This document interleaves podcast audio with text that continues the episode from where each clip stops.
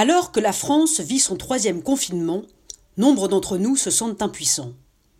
Nous aimerions décharger les nôtres de tout ce qu'ils ont à faire. Par exemple, les grands-parents aimeraient aider leurs enfants en s'occupant de leurs petits-enfants. Nous voudrions nous projeter dans l'avenir, planifier des événements, des rencontres, des retrouvailles. Nous voudrions vivre, agir, travailler, voyager, voir et entendre des œuvres artistiques sans l'écran des écrans, et nous sommes assignés à résidence. Nous aimerions soulager les nôtres de toute leur solitude, et nous ne pouvons pas leur rendre visite. Nous nous sentons impuissants devant nos postes de télévision et de radio qui nous apportent les mauvaises nouvelles du jour et du monde. Il est alors bon de se souvenir du poète Jacques Roubaud.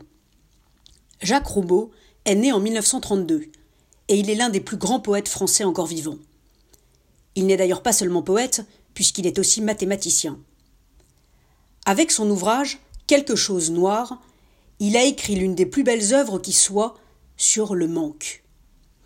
Et dans ce texte, il y a le vers suivant, un vers de poète qui aurait aussi pu être celui d'un philosophe. Le regard humain a le pouvoir de donner de la valeur aux êtres. Cela les rend plus coûteux.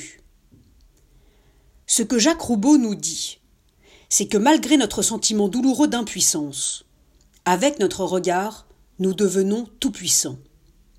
Oui, le poète nous le dit, notre regard a le pouvoir de donner de la valeur aux êtres. Nous ne sommes pas responsables du regard de l'autre, mais nous sommes responsables du regard que nous portons sur l'autre. D'ailleurs, la seule chose dont nous soyons vraiment propriétaires en ce monde, et c'est ce que nous emporterons au paradis comme en enfer, ce sont nos regards, ceux que nous avons portés comme ceux que nous avons refusés. Cette crise sanitaire nous fait subir beaucoup de choses, mais notre regard, nous en sommes maîtres. Alors, en ce monde et en cette période où nous avons le sentiment de ne pas maîtriser grand-chose, il est encore en notre pouvoir de donner de la valeur aux autres en apprenant à les regarder. Les restaurants, les musées, les bureaux, les cafés, les cinémas, les théâtres, tous ces lieux de réunion, tous ces lieux faits pour regarder sont fermés, mais nous pouvons encore regarder ceux que nous aimons. Nous verrons que chacun est un spectacle, une petite œuvre d'art.